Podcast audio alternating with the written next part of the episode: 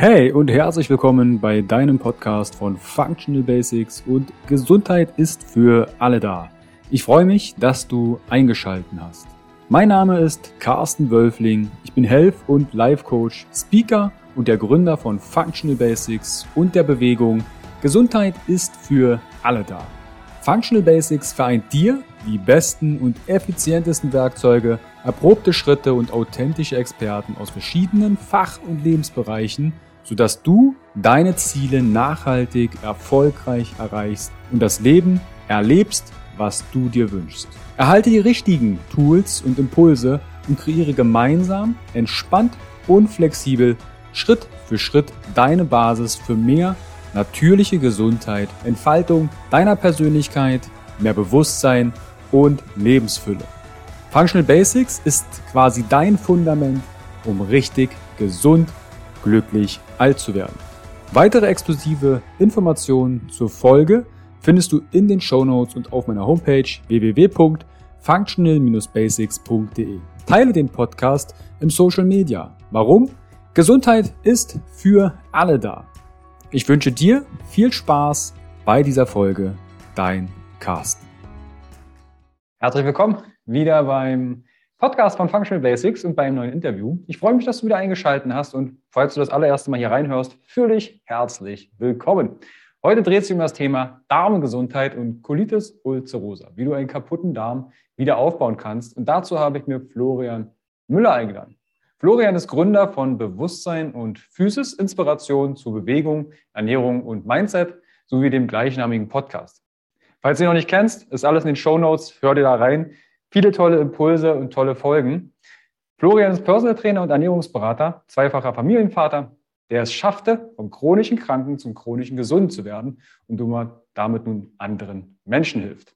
Grüße dich, Florian. Grüße. Das war jetzt viel, viel, viel, viel, aber das reicht wahrscheinlich nicht den Zuhörern. Colitis ulcerosa, Darmgesundheit. Du hast in verschiedenen Bereichen dich fortbilden lassen und deine Erfahrungen sammelt. Wie bist du zu dem ganzen Thema Darmgesundheit gekommen und wie war die Geschichte mit Colitis ulcerosa? Ja, ja, mm, ich bin, um das kurz zu machen, hatte ich 2016 die Diagnose Colitis ulcerosa und hatte davor aber schon ein halbes Jahr Symptome. Und wer das jetzt nicht kennt, das bedeutet, also Colitis ulcerosa ist eine Entzündung im Dickdarm und kann sich aber ausweiten, kann dann noch mit Morbus Crohn und so weiter einhergehen. Ähm, sozusagen die Bereiche, je nachdem, wie stark die Entzündungen werden, mit befallen.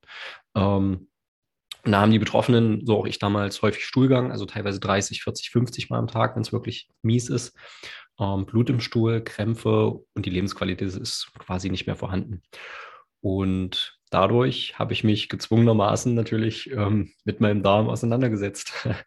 Und bis dahin war das Thema für mich noch nicht so ja, präsent. Klar, ich wusste, der Darm hat was mit Verdauung zu tun. Ich habe damals auch in einem Fitnessstudio angefangen, eine Ausbildung zu machen. Und ähm, aber in dem Ausmaß und was da alles mit reinspielt in die Darmgesundheit, das war mir damals noch nicht klar, so wie heute. Und ja, so bin ich erstmal aus eigener Erfahrung zu der, zu der Thematik gekommen und habe dann über ja, viereinhalb Jahre hatte ich die Colitis ulcerosa und seit Anfang Frühjahr 2020, also jetzt ungefähr genau, wo wir das aufnehmen, zwei Jahre bin ich symptomfrei, nehme keine Medikamente und bin gesünder als vor der Krankheit.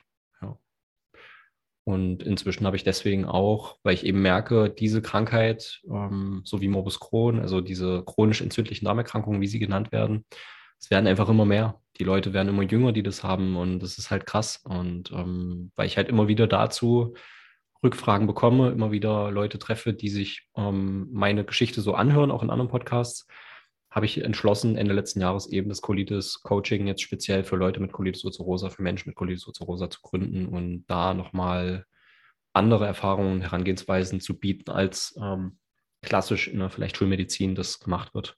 Ja, genau. Mhm. Also die Zuhörer und Zuhörerinnen wissen, dass der Darm ein wichtiger Basic neben Ernährung und Mindset, da werden wir wahrscheinlich noch zu sprechen kommen, ist. Jetzt ist die Frage, Inwiefern hat sich die Colitis ulcerosa bei dir angekündigt? Du hast gesagt, du hast eine Diagnose bekommen. Gab es da in irgendeiner Form schon Symptome, wo du gemerkt hast, irgendwas stimmt nicht? Weil vielleicht hört jemand zu, dem es ähnlich geht. Ja, Ja, auf jeden Fall. Also ich war damals ein Mensch, ähm, ich hatte Symptome und bin so aufgewachsen, was alleine kommt, es geht alleine wieder. Warum soll ich zum Arzt? Ne? Es geht schon wieder weg irgendwie. Ähm, ich habe aber meinen Darm sehr stark gespürt. Zum Beispiel, ähm, was mir stark in Erinnerung geblieben ist, beim Seilspringen. Also ich komme ursprünglich, habe ich viel im Kampfsport mich bewegt. Ähm, da war Seilspringen ein Klassiker. Und es tat halt richtig weh. Also ich hatte das Gefühl, in meinem Bauch ist wie so ein Stein, so, weißt du, wie bei dem Märchen von sieben, sieben Geißlein. Äh, der Wolf hat einen Stein im Bauch und ähm, hatte dann natürlich die häufigen Stuhlgänge mit Blut, mit Krämpfen, also dass ich wirklich dann wirklich so wie fiese Bauchschmerzen. Ich, ich, ich würde mal, auch wenn ich es nie erlebt habe, aber das bei Frauen zum Beispiel mit Menstruationsbeschwerden ähm, auf eine Stufe stellen. Also meine Frau und ich, wir haben da mal drüber gesprochen und es klingt scheinbar schon ähnlich wie äh, Menstruationsbeschwerden. Also einfach so ein Ziehen, so ein, so ein Stechen, so dass du eigentlich am liebsten dich einfach nur auf den Boden legen willst. Und ähm, genau das Blut hatten wir, Durchfälle. Ähm, ja, dann auch später, dass ich meinen Stuhlgang gar nicht mehr halten konnte. Ähm, Im Zuge dessen, dass ich halt ständig auf dem Klo war und irgendwann auch einfach die Muskulatur und alles, ne, auch jetzt am, am Darmausgang und so weiter nachgelassen hat. Mm, also teilweise auch Inkontinenz und ja, dann natürlich da ein, einhergehend Antriebslosigkeit, äh, Energielosigkeit, weil der Körper ja total erschöpft ist und irgendwann ausgelaugt ist davon. Ja. Und das waren auf jeden Fall so Symptome. Also Bauchschmerzen, Blut im Stuhl, Durchfälle. Genau. Ja. Kann ich mir das jetzt vorstellen, weil wenn ich jetzt zum Beispiel Vorträge oder auch in anderen Podcasts über Verdauung spreche, da kommen wir ja auch mal auf die Farbe von Stuhl, Konsistenzen und da kommt natürlich auch das Thema Blut im Stuhl. Wie war deine Reaktion, als du es erstmal gesehen hast, dass dort, ich nenne es mal so, in der Schüssel Blut ist? Das ist eine gute Frage. Ich weiß es gar nicht mehr, ähm, weil es jetzt schon viele Jahre her ist. Aber jetzt, also ich wahrscheinlich damals, wenn ich mich von damals so sehe, denke ich mir, okay, krass, was ist das? Ähm, ich habe da Blut im Stuhl, erstmal Stress, erstmal Anspannung und dann halt schnell weg damit und so tun, als hätte ich es nicht gesehen. Ne? Mhm. Ignorieren und weiterarbeiten. Das habe ich war auf jeden Fall, also habe ich auch gemacht. Ich habe ja noch ewig weitergearbeitet mit der Krankheit, bis ich dann mal wirklich erkannt habe, okay, also ich war auch viel krankgeschrieben, aber habe mich immer wieder versucht aufzurappeln. Ähm, aber ja, es, ich habe es versucht, erstmal beiseite zu schieben, irgendwo zu ignorieren, dass es wieder weggeht, so wie ein Schnupfen kommt und geht quasi wieder. Ja. Was war dann der nächste Schritt für dich? Also ich höre so raus, dass du ja auch wahrscheinlich schulmedizinisch dennoch äh, auf dem Weg gegangen bist. Wie war dann der nächste Schritt für dich in mhm. Richtung überhaupt erstmal Bewusstsein für Darm? Ich, ich denke mal jetzt ganz kurz noch, ähm, du wusstest ja wahrscheinlich nicht, dass es eine Colitis ulcerosa ist. Ne? Du siehst jetzt da, okay, ganz häufig Stuhlgang am Tag, Blut im Stuhl, Energielosigkeit. Wie kam es zu der Diagnose? Mhm. Genau, also wie du sagtest, der, der schulmedizinische Weg. Ähm, damals war ich tatsächlich auch noch ziemlich skeptisch gegenüber Heilpraktikern und so weiter, gegen Globally, was auch immer. Und ähm, war bei einem Gastrologen in Behandlung, also es war ähm, in deiner Nachbarstadt, Halle, ähm, in einer äh, Praxis, wo drei verschiedene Gastrologen waren. Und ja, hatte nach schon einigen Voruntersuchungen, wo die Ärzte jetzt nicht genau wussten, okay, von der, von der Hausärztin ähm, ins Krankenhaus, ähm, hat keiner so richtig feststellen können, was ist es jetzt. Und da war dann eben bei dem Gastrologen direkt nochmal die Darmspiegelung. Und das war, ich habe jetzt hier auch die, ähm, den Befund nochmal rausgesucht. Das war erst im Juni, also 2016. Und die ersten Symptome hatte ich aber schon im Oktober 2015. Und da war quasi erst durch die Darmspiegelung, wo ich auch bei vollem Bewusstsein unter Narkose dabei war, war dann eben Laborbericht äh, eben dieses Calprotectin ähm, erhöht und dadurch Entzündungsmarker und so weiter und eben ja, Colitis ulcerosa sozusagen der Befund gewesen. Genau. Und darauf aufbauend ähm, habe ich dann die ersten Medikamente bekommen. Mhm. Das war am Anfang so ein Granulat ähm, für, für Entzündungshemmung einfach. Ähm, später auch ähm, Cortison, ja, und auch Zäpfchen und so weiter. Und das habe ich also ich habe die Medikamente am Anfang genommen, aber auch durch meinen Lebensstil einfach damals ähm, sind einfach meine Beschwerden nicht wirklich besser geworden, beziehungsweise weggegangen. Und irgendwann habe ich dann auch eingestellt, die Medikamente zu nehmen und bin einfach nicht mehr zum Arzt gegangen. Und ja, habe ein Jahr, würde ich jetzt mal so grob sagen, ich weiß es nicht mehr ganz genau, aber ein Jahr circa so die Medikamente genommen und dann, ähm, ja, genau. Du hast gerade deinen Lebensstil erwähnt. Dein Lebensstil mhm. damals, dass der jetzt, so wie ich raushöre, die Colitis ulcerosa und die Darmprobleme noch zusätzlich befeuert hat. Was ist denn das Rezept, um seinen Darm kaputt zu machen? Also ich, du hast es ja, auch wenn du es unbewusst gemacht hast, ne? also wir handeln ja immer im bestmöglichen Wissen. Und was ist das Rezept, um den Darm oder wie kann ich, eine, wie kann ich mir eine Colitis ulcerosa anzüchten? Das ist die Frage. Ähm, es ist auch aus schulmedizinischer Sicht ähm, gibt es quasi keine direkte Ursache. Ähm, aber du hast jetzt gerade schon so ein Rezept angesprochen. Ich sehe da auf jeden Fall Zusammenhänge zwischen eben diesem Lebensstil. Das heißt, ähm, völlig überarbeitet, nur machen, ähm, ich will nur abliefern, ich will mich beweisen, ähm, wenig und schlechter Schlaf, ähm, nicht wirklich Erholung, teilweise auch einfach ständig intensives körperliches Training. Also ich bin damals auch ähm, mit meinem entzündeten Darm noch zum Kickboxen gegangen, weil ich es cool fand, weil es mir Spaß gemacht hat, aber war halt eigentlich komplett blöd. Ähm, aber auch vorher zum Beispiel, ne, wenn ich ständig nur am Ballern bin, ähm, einfach mein Körper nicht mitkommt und auch zum Beispiel Nervensystem sehe ich auf jeden Fall viel Zusammenhang, also Sympathikus, Parasympathikus.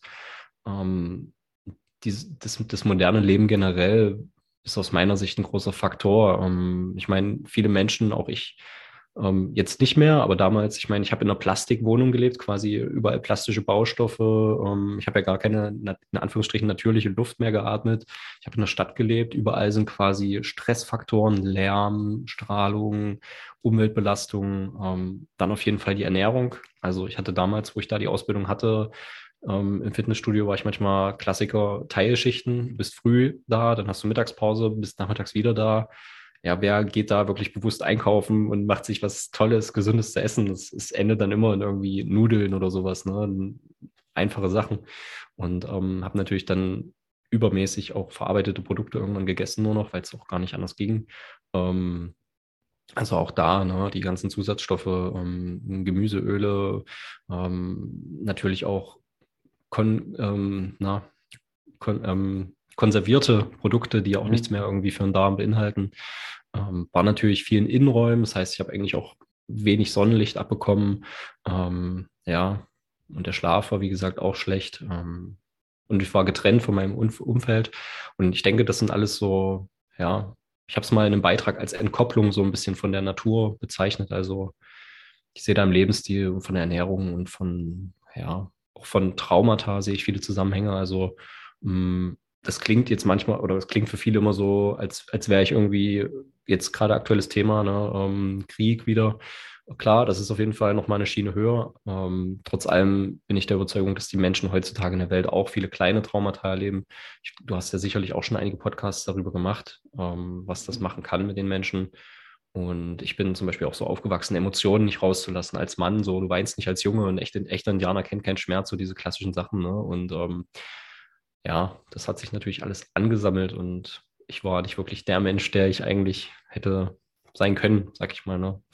Und habe mich da irgendwo, ja, selber damit krank gemacht im Endeffekt. Ja, war das, war das einigermaßen ähm, hilfreich auf die, auf die Frage? Ich, ich denke schon, dass ähm, mir geht es ja auch darum, dass wir entweder präventiv, aber auch natürlich, wenn die Kacke am Dampfen ist im wahrsten Sinne, die Leute sensibilisieren. Sagen, hey, ach stimmt, Stress spielt also auch eine Rolle für meine Verdauung und mein Befinden. Ah, okay, ich gehe jetzt siebenmal die Woche ins Fitnessstudio und rappel mir da einen ab. Oh, eigentlich habe ich gar keinen Bock mehr, aber ich zwinge mich da. Es ist auch wieder, am Ende ist es, was ich raushöre, immer eine gewisse Stressor, der auf unseren Körper ein, einprasselt und wir brauchen eine gewisse Balance. Und was war für dich die Kehrtwende. Was war für dich, wo du sagst, okay, wir haben jetzt hier ein Jahr Medikamente genommen, ich muss etwas anderes machen? Um, ähm, die Kehrtwende an sich, also ich habe die Medikamente genommen und danach, ich sag mal, habe ich auch eine Zeit lang vor mich hingetümpelt, weil ich auch irgendwo isoliert war mit meinem Lebensstil, also Videospiele, Serien, mich zurückgezogen, na, mein Ding gemacht, irgendwie versucht zu überleben. Ähm, und ja, ähm, dann die richtige Kehrtwende war ja 2018, äh, wo die Geburt meiner Tochter war. Da habe ich jetzt auch in einem anderen Podcast nochmal drüber gesprochen. Gibt es auch eine ziemlich lange Vorgeschichte nochmal dazu, ähm, die sehr persönlich ist. Ich weiß nicht, inwieweit wir da mit reingehen wollen. Ähm, mhm. also wir können da gerne mit mhm. ansetzen, mhm. weil wenn es eine gewisse Relevanz hat für deine Genesung, ja. dann äh, erwähnen sie gern, weil je mhm. mehr mehr Ideen und Impulse können wir natürlich den Zuhörern und Zuhörern an die ja. Hand geben. Also, um es kurz zu machen, ich war damals, ähm, saß ich tatsächlich mal drei Wochen in Untersuchungshaft und war, ja, im Endeffekt für mich ein ziemlich kaputter Mensch, so aus der heutigen Sicht. Und hatte ziemlich viele psychische Probleme auch. Bin nachts aufgewacht, habe ähm, im Schlaf gesprochen und so weiter. Und weil ich eben ja in einer Richtung aktiv war mit Menschen, die die Welt, die ich damals hatte, war sehr negativ sozusagen. Ne? Und äh, durch die Geburt meiner Tochter, die ich eben auch dadurch um einen Tag verpasst habe, ähm, um zwei oder anderthalb, mal mitten in der Nacht, ähm, weil ich eben dort ähm, in Untersuchungshaft saß. Da ist für mich halt eine Menge, eine Menge passiert und ähm, ja, ich habe viele Sachen hinterfragt und als ich dann raus war aus der Untersuchungshaft, habe ich natürlich durch, dadurch, dass ich jetzt auf einmal Vater war, ähm, so ein kleines Würmchen hatte, eine ganz andere Verpflichtung, eine ganz andere Verantwortung, nicht nur über mich, weil die hätte ich, die habe ich ja einfach, die konnte ich ja quasi links liegen lassen. Ich habe ja, muss ja niemandem, ich sag mal, Rechtschaffenheit ablegen, ähm, wenn ich mich selber mies behandle und so lebe. Ähm, aber dann war da halt ein Kind, ja, und mein Anspruch war es natürlich, diesem Kind das beste Leben zu ermöglichen, das gesündeste Leben zu ermöglichen, also in Anführungsstrichen, ähm, auf, die, auf dieser Welt, damit es ein wunderbares Leben haben kann, ja. Und dadurch haben sich dann ganz, ganz einfach gesagt, erstmal positive Gewohnheiten entwickelt. Ähm, wir haben zum Beispiel statt einem Kinderwagen hatten wir ein Tragetuch. Also wir hatten auch einen Kinderwagen, aber meiste Zeit am Anfang Tragetuch. Draußen spazieren gewesen, über die Felder ähm, spazieren gewesen, das Kind in der Trage. Dadurch allein schon ne? mehr draußen, mehr bewegen, weniger Zeit drinnen, weniger auf dem Klo und auch nicht mehr so die Gedanken an den Stuhlgang, an, an diese Krankheit, weil ich einfach so viel Neues hatte. Mein Leben war komplett quasi aus einer Tüte komplett in einem anderen Eimer, Eimer reingepackt.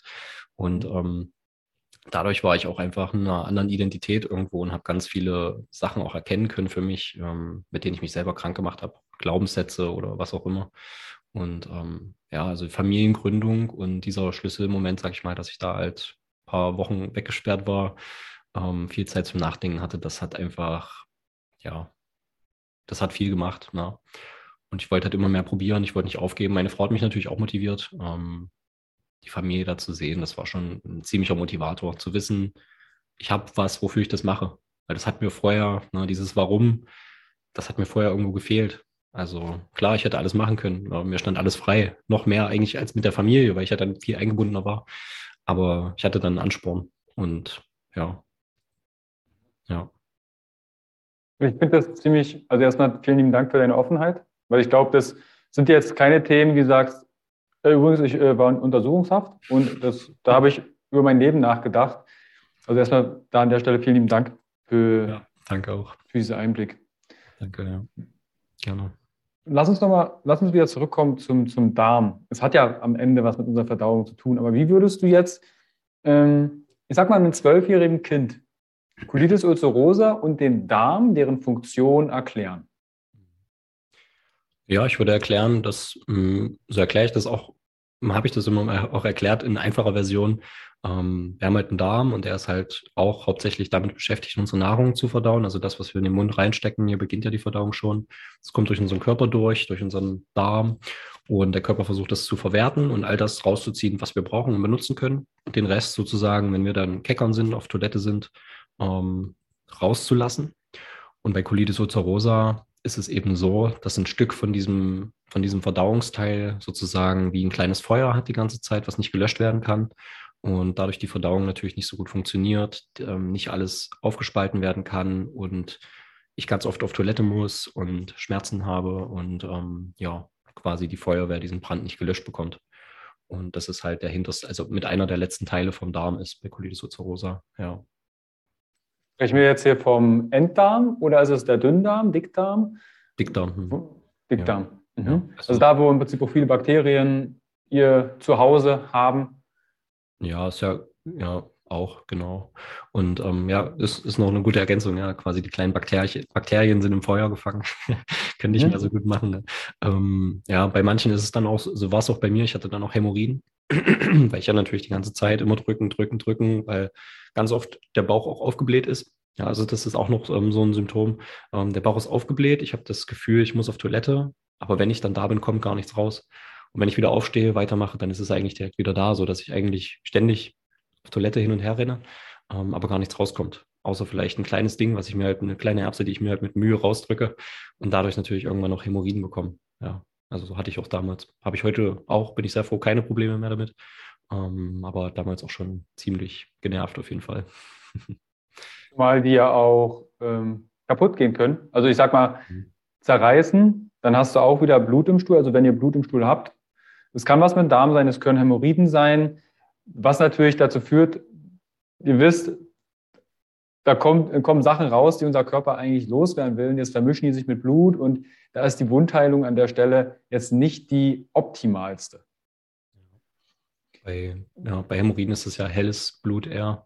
Und wenn mhm. es quasi aus dem Dickdarm oder Dünndarm kommt, dann ist es meistens dunkler, weil es ja dann schon ein bisschen, ja, also als Beispiel. Ja. Mhm. Wenn, wenn du jetzt zurück, retroperspektiv zurückschaust, du hast schon gesagt, was alles dazu benötigt wird, um eine Colitis ulcerosa oder ein Darmproblem zu entwickeln. Lass uns mal die einzelnen Dinge durchgehen. Was genau hast du jetzt in deiner Ernährung verändert? Bitte hier nicht, das ist nicht äh, ein Blueprint und sagt, okay, Florian macht das, dann mache ich das auch so. Wir sind individuell, aber vielleicht nehmt ihr etwas mit, was ihr mal probieren könnt. Also ich habe vieles ausprobiert in der damaligen Zeit. Ich habe auch zu der Zeit, also habe ich jetzt auch vor kurzem nochmal genau überlegt, mir, mir, mir, Gedanken gemacht. Ich ähm, hatte zu der Zeit, wo ich die Colitis bekommen habe, habe ich mich damals vegan ernährt, ähm, habe aber die Symptome auch, ich sag mal, losbekommen, als ich noch vegan war und habe erst dann ein Dreivierteljahr später angefangen, auch wieder Fleisch zu essen. Ähm, habe ansonsten auch ähm, vorher mich vegetarisch ernährt, ähm, und was ich halt konkret jetzt noch gemacht habe über die Jahre, ist, dass ich halt verschiedene Ernährungsformen nochmal ausprobiert habe. Ähm, aber jetzt für mich einfach, was eben so eine, so eine Säule ist, für mich ist die antientzündliche Ernährung. Ähm, es wird wahrscheinlich jetzt auch nichts Neues sein für die, für die Hörer hier im Podcast. Ähm, ja, also, aber wir haben ja vielleicht jemanden, der das erste Mal ja, reinhört. Ja. Deshalb ruhig da gern bitte äh, ja. drauf eingehen. Was ist, was genau. ist eine antientzündliche Ernährung? Ähm, für mich, ich erkläre es immer so, dass es quasi dies, also vereinfacht das Gleichgewicht zwischen Omega-3 und 6 Fettsäuren als Beispiel. Und eben Omega-6-Fettsäuren sind eben Gemüseöle, Sonnenblumenöle, ähm, teilweise auch Nüsse und sowas.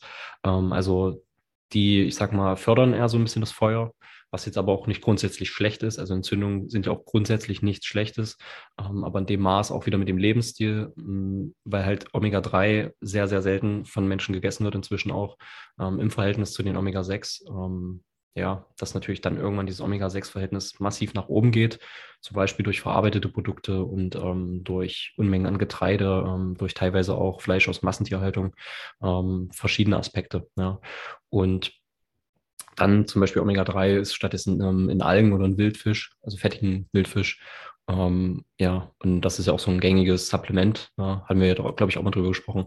Ähm, ja, und dieses Gleichgewicht, wenn das halt nicht in Balance ist, dann ist natürlich der Körper dauerhaft in diesem Feuer sozusagen und irgendwann, ja, ist auch nochmal so ein, so so ein Rezeptbaustein eigentlich, ähm, kann natürlich sowas wie Colitis entstehen aus meiner Sicht.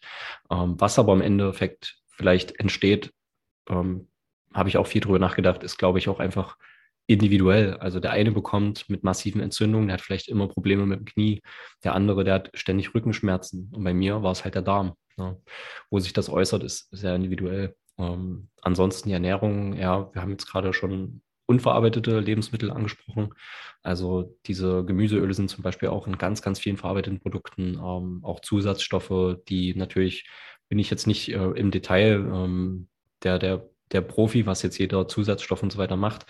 Ähm, ich denke aber, dass die, die mehrfache Verarbeitung auch, zum Beispiel einfach von, von Nudeln und so weiter, da ist am Endeffekt nicht mehr viel drin. Ja, klar sind Kohlenhydrate, aber aus meiner Sicht ähm, ist das für den Körper, kann er nicht viel mitmachen. So hat eigentlich mehr Arbeit, als es ihm Nutzen bringt.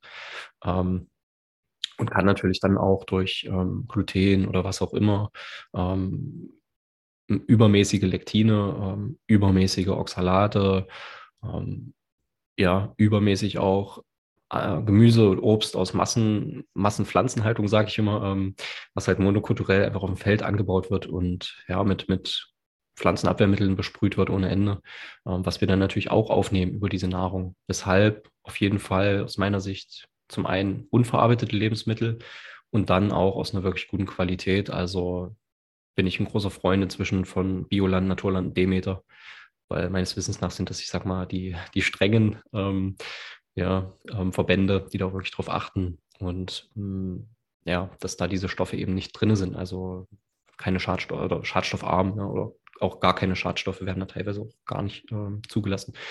Genau. Ähm, das wäre eigentlich so, so, ein, so, ein, so ein Basic, sag ich mal, ja. So ein, so ein Functional Basic. ja, ich glaube, unser Körper strebt ja, du hast ja das Omega-3-6-Verhältnis ähm, gemeint. Und unser Körper braucht halt, egal in welchen, ob das das Omega-3, 6 oder in einem anderen Lebensbereich, eine gewisse Balance. Mhm. Und wenn wir es so weit nach links oder nach rechts schieben und nicht mehr in die Balance kommen, ob es jetzt Ernährung, Bewegung, Stress, was weiß ich, auch Beziehungen oder was auch immer, ähm, dann, so wie du es gesagt hast, dann zeigt unser Körper uns auf körperlicher Ebene, du, so weit und nicht weiter. Und bei dir ist es der Darm gewesen. Ja. Mhm. Wie schaut dann so ein, ich sag mal, klassisches Frühstück bei dir aus? Weil du bist ja Familienvater und es kommt, kommt heute auch die Frage, ja, wie soll ich denn das jetzt mit Kindern machen? Soll ich da jetzt nur für mich kochen oder dann hat jeder so seine eigene Wurst, die er da, da kocht? Wie, wie geht ihr da in der Familie mit um? Mhm. Also inzwischen in der Familie, wir essen häufig Eier zum Frühstück. Ähm, eher ein cremiges Rührei statt quasi so ein klumpiges, festes, zerbratenes Rührei. Ähm, machen dann teilweise auch ein bisschen Fisch dran oder ähm, ein bisschen Fleisch, so kleine Streifen. Ähm, dann, was hatten wir heute? Wir hatten heute noch ähm, so quasi eine süße Form davon. Und dann hatten wir ähm, also Weidejoghurt. Ist natürlich die Frage, wie, was da wirklich am Endeffekt Weidejoghurt ist und so weiter. Also, ähm, aber zumindest Weidejoghurt steht drauf und so weiter. Ist deklariert. Ähm, ansonsten auch manchmal vom, vom irischen Weiderind ähm, Käse, äh, wo wir kleine Käsestückchen dann über das Ei drüber machen das noch leicht warm machen, dass das so ein bisschen zerläuft. Ähm, Butter ist häufig mit dabei, also Weidebutter auch. Also wir achten da immer auf ähm, Weide oder halt eben Demeter oder Freilandhaltung und so weiter, wenn wir Fleisch oder Käse oder ähnliches ähm, nehmen. Ähm, ansonsten, ja, ist ähm, achten wir darauf, dass jetzt nicht irgendwie das Frühstück schon, also wir essen sehr, sehr wenig Brot. Das ist bei uns eher so auch wieder diese Balance. Ähm, wir essen das mal, aber wir essen das jetzt nicht immer. Es wird eher so ein bisschen zelebriert, so wie, wow, heute gibt's Brot. und es ist nicht dreimal am Tag auf dem Teller so, ähm, auch mit Getreide generell und so. Ähm, ja, also getreidefreies Frühstück ist es eigentlich fast immer. Also selten haben wir mal gekeimte Haferflocken. Das hatten wir jetzt eine Zeit lang für die Kinder, weil die auch einfach mal was anderes wollen. Ähm, ansonsten auch mal einen Joghurt einfach mit Obst, auch für die Kinder. Ähm, die haben jetzt auch nicht jeden Tag Lust auf Ei, habe ich auch nicht.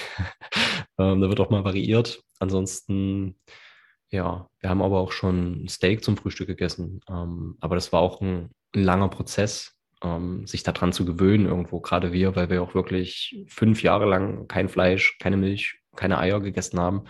Und ähm, ja, das war ein langer Prozess. Und als ich die Krankheit selbst noch hatte, weiß ich, dass wir aber auch viel mit Müslis gemacht haben. Ähm, aber ich sag mal, inzwischen geht es mir ohne die ganzen Müslis mit diesen ganzen kleinen Zutaten um, auf jeden Fall besser. Ich fühle mich damit wohler. Ähm, und manchmal essen wir aber auch, ähm, beziehungsweise trinken wir so einen Lubrikator. Ähm, den Namen habe ich ja damals richtig entdeckt. Also ich kannte das, aber wusste nicht, dass es so heißt. Ähm, also so ein, so ein eher fettiges Getränk, sag ich mal. Also da machen wir rohe Eier und dran, Weidebutter, ähm, Biosahne und ein bisschen Honig ähm, und Heidelbeeren zum Beispiel. Ähm, das mixen wir dann einmal ordentlich durch und ja, das genießen die Kinder. Das ist, manchmal machen wir auch so Kokosraspeln mit dran. Das schmeckt dann wie so ein, wie so ein richtig schöner Milchshake. Ähm, die ja, Kinder freuen sich dann schon drum. ja. Genau, das schmeckt sehr lecker und das sind so, das ist zumindest so, so, so halbwegs einfach. Also ja, einfach ist für die meisten wahrscheinlich auch nicht.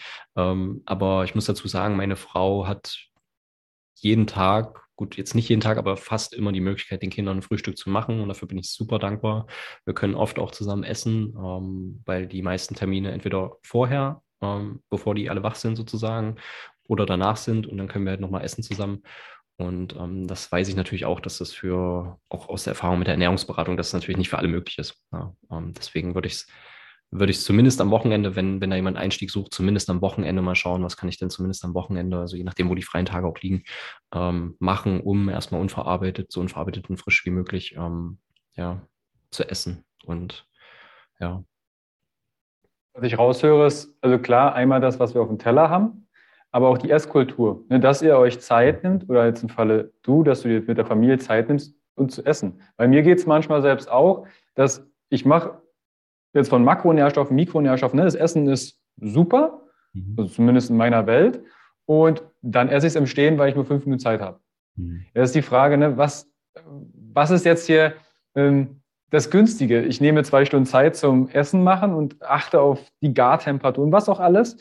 Und dann nehme ich, dann, dann pfeife ich mir das irgendwie quer hinter, ohne zu kauen.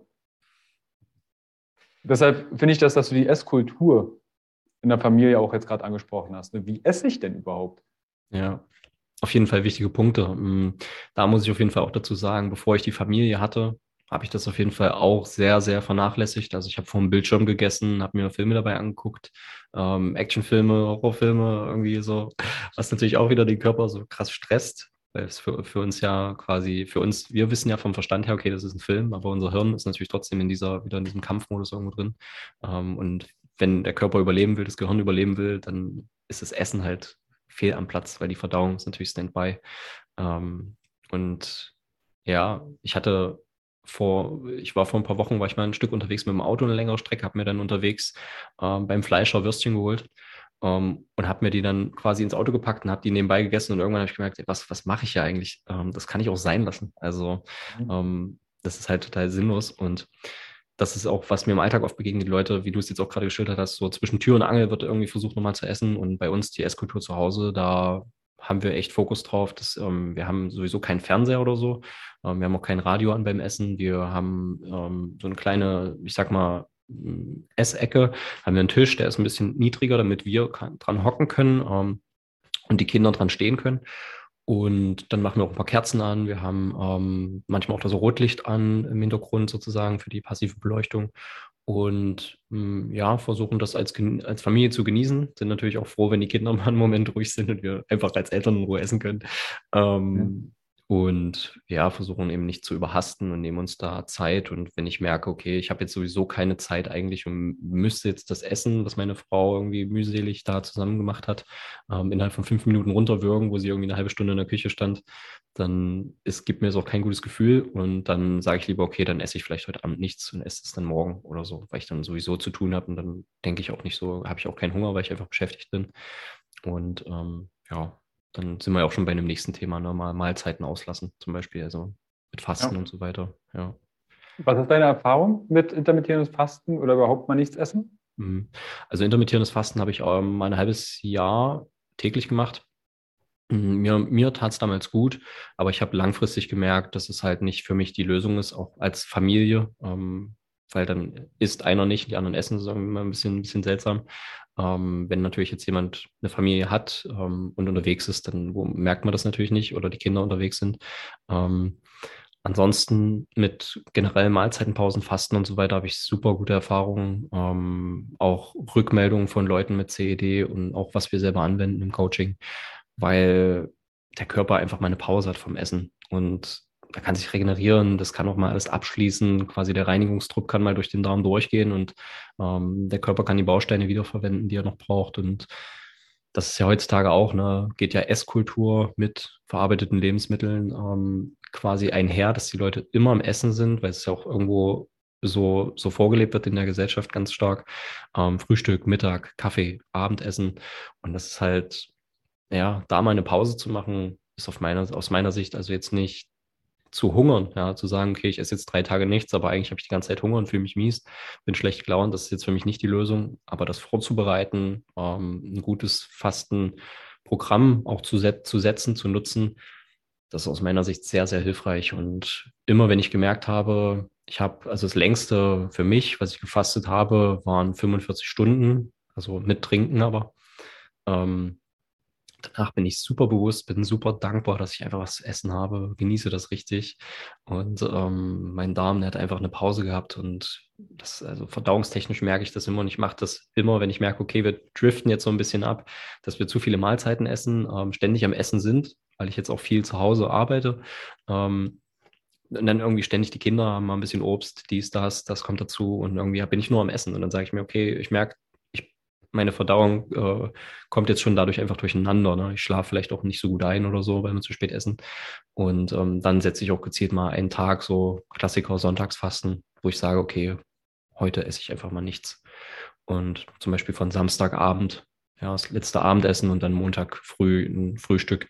Und das ist schon eine Menge, eine Menge, eine Menge Zeit, äh, wo der Körper schon sehr, sehr gut erholen kann. Und das reicht auf jeden Fall aus meiner Sicht aus, um von den ganzen Vorteilen zu profitieren. Ja, also es muss nicht immer irgendwie, ich muss nicht sieben, sieben Tage lang in die Berge wandern ähm, und sieben Tage nichts essen und trinken, um vom Fasten zu profitieren. Es reicht auch, wenn ich am Anfang einfach mal ein Abendessen vielleicht mal ja, weglasse, je nachdem, was für Sachen gegessen werden und dann früh wieder gefrühstückt wird oder eben intermittierendes Fasten auch mal testen. Jetzt nicht dauerhaft, ja, manche Menschen machen das irgendwie dauerhaft für, für mehrere Jahre. ähm, das ist aus meiner Sicht auch nicht die Lösung, aber verschiedene Methoden austesten, schauen, wie geht es mir damit. Ähm, Habe ich sehr gute Erfahrungen damit. Ja. Also schaut da gerne, ich verlinke euch da in den Show Notes ein paar Artikel, da habe ich das mal zusammengefasst. Ist auch danke dir, dass du da sagst, ihr müsst nicht sieben Tage durch die Berge wandern. Es ist keine, keine Challenge. Oh, mal gucken, wie lange ich meinen Körper äh, die Nahrung verwehren kann. Wir sind nicht in der Hungersnot. Ne? Also wir sind nicht in irgendeiner Form, wo du sagst, okay, ich kriege jetzt nichts zu essen, sondern es ist ja etwas Freiwilliges. Ne? Mal Spätstücken statt Frühstücken, mal schauen, wie weit, wie weit komme ich denn hin, wann spüre ich meinen Magen, knurrt er, ist das Durst, ist das Hunger, ist das Langeweile, dass ihr dafür ein Gefühl bekommt. Mhm. Ja. Ich kenne ich kenn das natürlich auch, zu sagen, okay, wow, ich habe jetzt 45 Stunden ausgehalten. Vielleicht schaffe ich ja beim nächsten Mal 46 Stunden. Das kommt dann Am besten so direkt anhängen. Direkt 45, ah, jetzt hänge ich nochmal 45, 45 Stunden ran, da habe ich 90. Ich denke, das ist auch menschlich irgendwo, ja. Ähm, ja. Ja. ja. Wir haben die Ernährung, wir haben intermittierendes Fasten. Lass uns mal noch auf das Thema Stress zu sprechen kommen. Was sind deine, wenn du retroperspektiv zurückdenkst, was waren deine größten Stressoren? Und wie würdest du heute, 2022 im März, damit umgehen? Mhm. Ja, mein größter Stressor war, dass ich auch damals eben ziemlich überarbeitet war. Also ähm, mit, mit diesem Fitnessstudio, sage ich mal, weil ich, ich wollte natürlich auch was beweisen. Ähm, ich habe natürlich nicht gesagt, ey, es wird langsam zu viel. Ähm, habe mir Kurse überlegt, was kann ich machen. Ich habe Musik zusammengesucht, ich habe äh, völlig neue Sachen gelernt, ähm, war gefühlt irgendwie den ganzen Tag nur am Arbeiten. Ähm, das war natürlich mega viel Stress für mich. Und wie würde ich heute damit umgehen? Ja, ich würde sagen, ähm, was ich ja jetzt auch mache, ähm, ich habe mir quasi in der Gesundheitsbranche, die ich erstmal wieder verlassen hatte und dann aber jetzt zurückgekehrt bin vor natürlich schon einiger Zeit, habe ich mir jetzt mein eigenes Ding sozusagen aufgebaut und mache jetzt das, was mir selber Spaß macht, was ich gut kann, wofür ich lebe, wofür ich brenne ähm, und nicht das, was sozusagen damals auch so war, dass ich halt Kurse geben sollte, einfach weil ich der Azubi war, ähm, auf die ich gar keine Lust habe, zum Beispiel Spinning. Und ähm, das allein hat mich dann immer schon gestresst, ja, da jetzt so hinzugehen, also Thema Arbeit, jetzt auch generell für die Zuhörer, Zuschauer, jeden Tag auf Arbeit zu gehen mit einem Gefühl, dass ich schon Bauchschmerzen habe, ja, das ist ja nicht nur so ein Sprichwort, dass ich irgendwie ein mulmiges Gefühl im Bauch habe. Das alleine ist schon so ein, so ein Stress, der für die Dauer nicht da sein sollte aus meiner Sicht. Also Beruf und Berufung, sicherlich auch bei dir schon Thema gewesen, sowas. Ähm, das macht einen mega Unterschied. Und heutzutage brenne ich halt dafür. Ja, also damals war ich halt überarbeitet, gestresst. Es hat mir irgendwo Spaß gemacht, hat mir was gegeben, aber es war nicht das Richtige für mich sozusagen. Und habe mir deswegen mein eigenes jetzt aufgebaut. Ich weiß aber auch, dass das nicht jeder will und vielleicht auch nicht ähm, jeden sein Ziel ist. Aber es reichen ja auch kleine Veränderungen. Also zu schauen, vielleicht kann ich die Arbeitszeit reduzieren. Vielleicht brauche ich ja gar nicht so viel Geld, sondern kann mit weniger Geld und auch weniger Arbeitszeit einfach mein Leben auch mehr genießen. Ja. Und auch, was ich auch damals einige Male gemacht habe, aber ich hätte es vielleicht auch zum Teil noch mehr machen sollen, äh, mir einfach eine Auszeit nehmen. Also ich habe damals, mhm. war ich eine Woche krank geschrieben, dachte mir so, oh nein, was sollen die anderen jetzt denken? Jetzt fehle ich wieder eine Woche, ähm, ich muss doch da sein, muss doch alle mit, mit entlasten. Jetzt machen die anderen quasi meine Arbeit mit, müssen mehr arbeiten. Obwohl ich ja dafür eigentlich gar nicht in der Verantwortung war. Also ähm, es hat ja auch niemand geholfen, dass ich krank dann dahin gehe und irgendwann komplett wegbreche. Und ähm, deswegen auf jeden Fall eine Auszeit nehmen und ähm, schauen, wie kann ich mich wirklich erholen. Und dann, wenn es mir gut geht, dann kann ich auch wieder was leisten und ähm, ja, also im Positiven nicht übertreiben wieder gleich. Ne? Und ähm, welche Stressoren waren noch? Ja, Mein Lebensstil, den hatten wir schon. Ne? Ich habe mich ja selber künstlich gestresst, also Serienmarathons, ähm, Animes geguckt, was auch immer, Videospiele gespielt. Und ähm, heute würde ich sagen, verkauf deinen Computer, verschenk deinen Computer, ähm, kündige deine, deine Streaming-Abos und ähm, komm mal raus ins echte Leben, verbinde dich mit echten Menschen. Und ähm, ja, das waren so auf jeden Fall Stressoren und ähm, ja, das fällt mir jetzt dazu ein, auf jeden Fall. Also vielleicht fühlt sich der eine oder andere ja angesprochen und sagt, hey, hm, stimmt eigentlich, ich esse auch immer vor meinem Streamingdiensten mein Essen oder ich könnte eigentlich mal rausgehen in die Natur. Jetzt habe ich da so einen schönen Bildschirm im Hintergrund, da ist die Natur drauf. Vielleicht hilft ja schon der Blick aus dem Fenster. ja. Mhm. Ja. Ähm, ich hatte, ich weiß nicht, ob es in Ordnung ist für dich, ähm, von ja. meiner Seite kam aus der Community eine Frage mhm. ähm, bezüglich Darm, also wo mit dem Darmaufbau anfangen. Wir haben jetzt natürlich mhm. schon einige Sachen besprochen. Ernährung, ja, also die Faktoren für die Ernährung, die wir jetzt hatten, darauf grundsätzlich aus meiner Sicht kann jeder achten, auch wenn er keine Darmprobleme erst hat. Ähm, also mhm. präventiv, wie du es ja auch gesagt hast. Ähm, dann hatte ich, ähm, ich hatte vor kurzem selber in meinem eigenen Podcast den Felix Kade zu Gast, falls du den kennst. Ja, der war bei mir zum Thema Rückenschmerzen mal im ja, Podcast. Genau, und da hat er gesagt, weil ich ihn auch gefragt habe, Thema Rücken, was können die Leute machen? Und da war halt Thema Scheiße sein lassen. Also das, was kaputt macht, was ähm, den Darm sowieso stresst die ganze Zeit, erstmal sein lassen. Mm, das sind für mich zum Beispiel Künstler, also sehr billige Kosmetika im Haushalt, also aggressive Haushaltsreiniger auch, ähm, Shampoos, ähm, Seifen und was ähm, heutzutage gang und gäbe ist mit dem Desinfektionsmittel. Also gefühlt würden manche Leute sich gerne eine Desinfektionsmitteldusche zu Hause einbauen lassen. Ähm, und aus meiner Sicht macht es halt sehr, sehr viel kaputt. Also ähm, ich habe mich seit, keine Ahnung wann, mindestens zwei Jahren, gut einmal vielleicht jetzt in den letzten zwei Jahren desinfiziert. Ähm, aber versuche das wirklich sehr, sehr strikt zu meiden. Und ähm, mir geht es damit super gut. Es muss nicht heißen, dass es jedem damit gut geht, ähm, aber ich habe damit sehr gute Erfahrungen und das wissen die meisten Leute auch nicht, dass das Bakterien, also ich meine, da steht auch drauf, tötet 99,9 aller Bakterien. Dann schmiere ich das auf die Hände. Ähm, ich habe die Hände am Mund, ich habe die Hände am Essen. Das kommt natürlich in den Körper, Spuren davon kommen in den Körper. Und wenn das halt jeden Tag ist, ne, zum Beispiel beim Gang auf Arbeit, ähm, was auch wieder ein interessanter Übertrag ist, denn ich habe ähm, in meiner ersten Ausbildung habe ich in einem Krankenhaus gearbeitet für mehrere Jahre. Und da habe ich mich natürlich täglich mehrmals desinfiziert, als Beispiel. ähm, ja, und dann ansonsten als, als Basis vielleicht auch mal ähm, testen lassen, also Omega-3-6-Fettsäuren testen lassen und zum Beispiel einen Glyphosat-Test mal machen, um zu schauen, ähm, bin ich da vielleicht in einem hohen Bereich und ähm, ja, wenn ich jetzt Darmprobleme hatte ne, oder habe.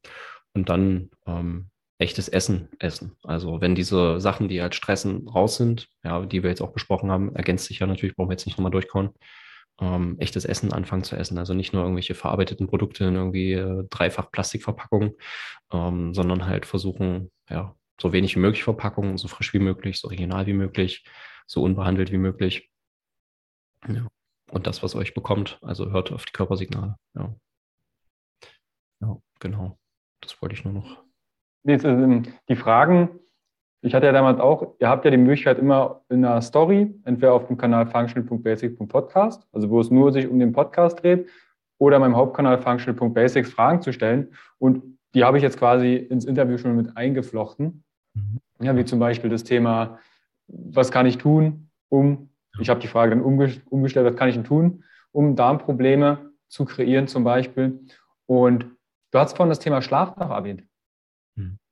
Inwiefern ist Schlaf denn für den Körper, die Verdauung so relevant? Ja, da können wir, können wir noch eine Stunde dranhängen, jetzt auf jeden Fall quasi. Ähm, also zum Vereinfachen, ich erkläre es ähm, für, für die Leute, die bei mir auch sind, immer so, im Schlaf passiert die meiste, der größte Faktor der Regeneration. Also mein Körper fährt sich runter, meine Gedanken sind mal nicht aktiv, ähm, meine Gehirnbereiche regenerieren sich Stück für Stück. Meine körperlichen Beschwerden, auch Entzündungen und so weiter, werden abgebaut. Ähm, alle möglichen Schadstoffe werden auch irgendwo weitergeleitet, ähm, verarbeitet, ja, gesammelt und dann über den Morgenurin oder was auch immer ausgeschieden, auch über Schweiß und so weiter. Und ja, also körperliche wie geistige Regeneration passieren halt massiv im Schlaf. Und warum wir schlafen, ähm, keine Ahnung, ne? Ist ja auch so eine Frage. Ähm. Ist ein spannendes Thema, ähm, aber Schlaf halt mega wichtig, auch für die Verdauung, dass da mal Ruhe einkehrt, ähm, dass eben dieser Ruhemodus richtig aktiv wird, nicht wie im Alltag dieser Stressmodus, ja, also Sympathikus Stress, Parasympathikus Entspannung und in der Nacht ist es halt äh, sehr förderlich, wenn wir dann mal wirklich regenerieren können und mh, mm, ja, deswegen auch zum Beispiel nicht ewig spät essen. Also was ich früher auch gemacht habe, ich habe mir eine Serie geguckt, habe was gegessen, bin danach direkt ins Bett. Und dann ist natürlich meine Verdauung, die ist halt durcheinander. Und es hat ja alles auch einen Rhythmus. Also wir Menschen haben einen Rhythmus, unsere Verdauung hat einen Rhythmus, die Bakterien, die haben einen Rhythmus. Und ähm, was ich ja bei Felix auch, glaube ich, gelernt hatte, ähm, oder irgendwo Bandscheiben haben einen Rhythmus. Also alles hat irgendwo einen Rhythmus. Ne? Und wenn wir diesen Rhythmus halt künstlich durchbrechen, sprich, ich bin bis nachts spät wach, so halt mich irgendwie künstlich ähm, befriedigt durch eben Dopaminkicks wie Videospiele oder was auch immer ähm, wach, dann kommt das alles durcheinander und ich stelle mir dann selber konsequenten Bein. Deswegen ist auch, was ich auch nochmal festgestellt habe, seitdem ich eben das mache, also auch so Personal Training, Ernährungsberatung und so weiter, ich weiß ja nicht, wie es dir geht, aber Schlaf, das ist einfach ein Riesenthema bei vielen Menschen. Also wie viele Leute äh, habe ich, weißt du, manchmal, wo du so denkst, geh doch einfach mal abends schlafen, so statt irgendwie ähm, den ganzen Tag irgendwie nur durcheinander zu bringen und zu verlagern. Ja. Also mega ja. wichtig, mega wichtig. Na, was manchmal kommt, ist, sie sind einfach nicht müde. Mhm. Und dann mhm. frage ich zumindest, was tust du denn, um müde zu werden, den Schlafdruck zu erhöhen?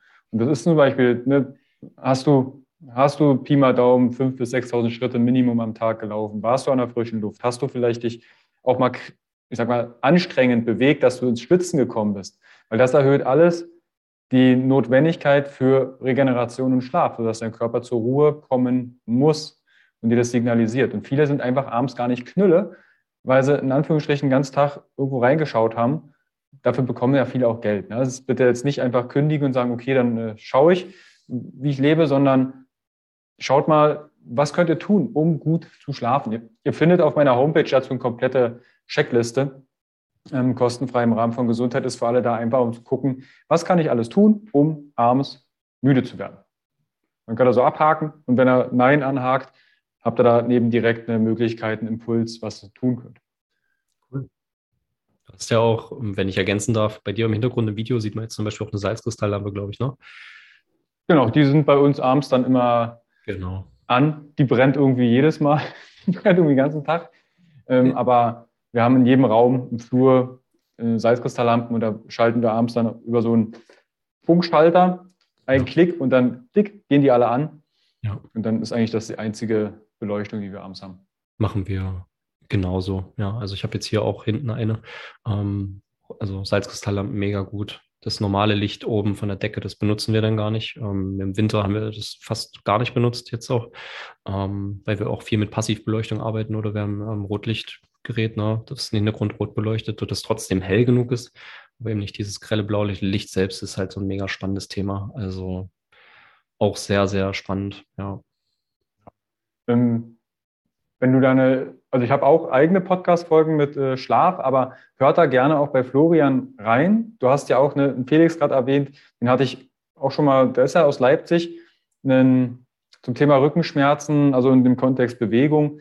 Aber hört da definitiv bei Florian mal rein, weil nur weil der eine Gast auch dort war, erzählt er nicht mehr das Gleiche. Mhm. Ja. ja. Ja, Florian, mhm. Licht, ja. Ähm, was mir noch einfällt, ähm, du hast es auch erwähnt mit dem Licht, ähm, äh, mit der Sonne, glaube ich. Also wenn ich früh rausgehe, zum Beispiel, ne, allein das Licht zu sehen, ähm, mal in die Augen zu lassen, nicht nur durchs Fenster zu gucken und im Homeoffice quasi aus dem Fenster zu gucken und gleich auf dem Bildschirm dann zu starten, ähm, stattdessen das Fenster aufzumachen und mal auch zum Himmel zu gucken das macht schon einen riesen Unterschied und kann mich abends müde machen. Mhm. Also den Timer setzen, ja. ja. Jetzt haben wir einige Lebensbereiche wie Ernährung, Schrägstrich Verdauung und was ja der Kontext heute ist. Dann Stress, Schlaf, Bewegung hast du auch schon angeschnitten. Jetzt hast du vorhin gemeint, dass du Leute betreust. Podcast ist das eine, Instagram ist das andere. Wie kann ich mit dir zusammenarbeiten? Wenn jetzt jemand zuhört und sagt, du, Florian, die Dinge, die du jetzt erwähnst, die setze ich schon um, aber es wird nicht besser. Oder ich habe Schwierigkeiten, das umzusetzen. Wie kann ich dann da mit dir zusammenarbeiten und in Kontakt treten? Ja, Ja, auf jeden Fall ähm, über, na, wie du jetzt gesagt hast, zum Beispiel Instagram Kontakt aufnehmen oder über die ähm, Sachen, die du in die Show Notes packst, die Beschreibung der Folge. Und wie die Zusammenarbeit im Endeffekt aussieht, das ist halt inzwischen schon ein Coaching, richtig? Also über mehrere Monate auch. Ich bin inzwischen kein Freund mehr von irgendwie so Einzelberatungen, weil ich merke, da kommt einfach nicht so viel bei rum. Die Fragen bleiben offen, es ergeben sich neue Fragen. Im Endeffekt ist irgendwie so ein neues Labyrinth da. Und ähm, deswegen die Zusammenarbeit auf jeden Fall über mehrere Monate möglich. Und da schauen wir wirklich, ähm, habe ich auch bei Colitis Coaching ähm, mal so ein Webinar gemacht, wo das zu sehen ist. Da spreche ich 30 Minuten quasi einfach über das Coaching, ähm, was da so Bestandteil ist. Also wir schauen eben in die ganzen Bereiche rein, die wir jetzt hier besprochen haben und auch noch in andere Bereiche. Und gehen dann eins zu eins durch. Also so wie wir jetzt quasi einen Podcast aufzeichnen und sehen, ne, ähm, so gehen wir dann eins zu eins durch. Was ist dein Darmthema? Was ist das Größte? Ähm, ich habe das in unterschiedliche Module eingeteilt. Und dann schauen wir uns an, wie kannst du im Alltag selber deine Ernährung ähm, verstehen und umsetzen. Ja, mir geht es ganz, ganz stark darum, dass ich nicht nur irgendwie Leuten einen Ernährungsplan hinknalle und sage, du isst heute dies und das, aber die Leute wissen eigentlich gar nicht warum, ähm, sondern eben in der intensiven Zusammenarbeit, dass die Leute selber lernen. Und das ist ja auch dann fürs Leben, ja, zu sehen, was kann ich selber für meine Krankheit machen oder was kann ich selber dazu machen, um, um meine Symptome loszuwerden, um Blut zu verringern, um Stuhlhäufigkeit zu verringern. Ähm, also jetzt in Bezug Verdauung, ne, Darm und Colitis. Und ähm, mache ich aber auch mit Morbus Crohn. Also ich habe jetzt bis jetzt nur Colitis ulcerosa Leute, aber Morbus Crohn würde ich jetzt nicht ausschließen. Ähm, aber das ist so eine Möglichkeit. Genau. Wir testen viele Sachen über Blut, Urin und so weiter, ähm, verändern Sachen und testen dann natürlich, ob die Veränderungen wirksam sind. Wir schauen uns an, woher könnt ihr die besten Lebensmittel bekommen? Was könnt ihr für Atemtechniken machen? Wie könnt ihr Entzündungen reduzieren? Wie könnt ihr euer Umfeld zu Hause so gestalten, dass ihr eure Gesundheit positiv zutut? Und alleine durch, was ja, was, was du sicherlich auch kennst, alleine durch die Zusammenarbeit mit jemandem, ähm, sei es du das, Carsten, oder sei ich das, ähm, entsteht ja auch ein positiver Druck weil klar, wie die Informationen sind draußen, die Leute können das alles machen, ähm, aber viele scheitern dann in der Umsetzung und äh, wenige. Also ich habe einige Leute, da bin ich echt begeistert, ähm, wie viele das umsetzen oder wie, wie die das umsetzen. Ne? Aber das sind drei, vier Leute und der Rest der mhm. Leute, die haben halt immer wieder die Probleme und da in der Tiefe zusammenzuarbeiten, ja, Gold wert. Ja. Also gerne melden einfach, ne? Oder per Mail. Ja. Oder einfach direkt im Kalender einen Termin setzen. Ja. Was ich gerade in der Summe rausgehört habe, ist, dass wir ja beide dafür antreten, Hilfe zur Selbsthilfe. Dass die Leute Werkzeuge, also Coaching ist zum einen, wenn ich jetzt im Live-Coaching problemorientiertes, lösungsorientiertes Coaching, direkt eine Lösung, nicht aus meinem Mund, sondern aus den Ressourcen, die der Gegenüber hat. Mhm. Da würde ich schon sagen, also ich habe manchmal Klarheitscalls, ähm, die eine halbe Stunde dauern, dann ist das Problem gelöst. Dann ergibt sich kein Coaching, ist vollkommen in Ordnung für mich. Es gibt natürlich aber auch mehrere Coachings. Manchmal schält man eine Schale nach der anderen ab und merkt, ah, mein Darm hat also was mit meiner Mama zu tun, weil ich mir da vielleicht Sorgen mache. Und dann gehen wir das Thema Mutti oder Mama, Papa an ja. oder eine andere Beziehung zum Beispiel. Also da wird es dann manchmal etwas tiefgreifender. Da fließen auch mal Tränen, ja. Ja. Checkt da auf alle Fälle die Show Notes ab. Schaut bei Florian auf seinem Instagram-Kanal vorbei. Gerne liken, abonnieren, kommentieren, eine Nachricht schreiben, mit euren Liebsten teilen. Hört in den Podcast von Florian rein, weil da bekommt ihr auch nochmal eine ganze, ganze Menge bewährte Impulse und tolle, tolle Gäste, die ja. du da mit drin hast. Danke. Cool. Dir. Cool. Florian, ich mhm. danke dir vielmals für deine Zeit und auch für die, ich nenne es mal diesen bunten Blumenstrauß rund um eine gesunde Verdauung, Schrägstrich Colitis ulcerosa. Aber ihr habt gehört, wenn ihr ein anderes Thema habt, meldet euch da sehr, sehr gern bei Florian. Ja, sehr gerne. War schön für das Gespräch. Bedanke ich mich auch auf jeden Fall. Hoffe wie immer, das hilft jemandem da draußen. Und ähm, wenn ihr ins Detail gehen wollt, meldet euch gerne. Ja, genau. Genau. Wenn ihr Fragen habt, gerne an Florian oder an mich.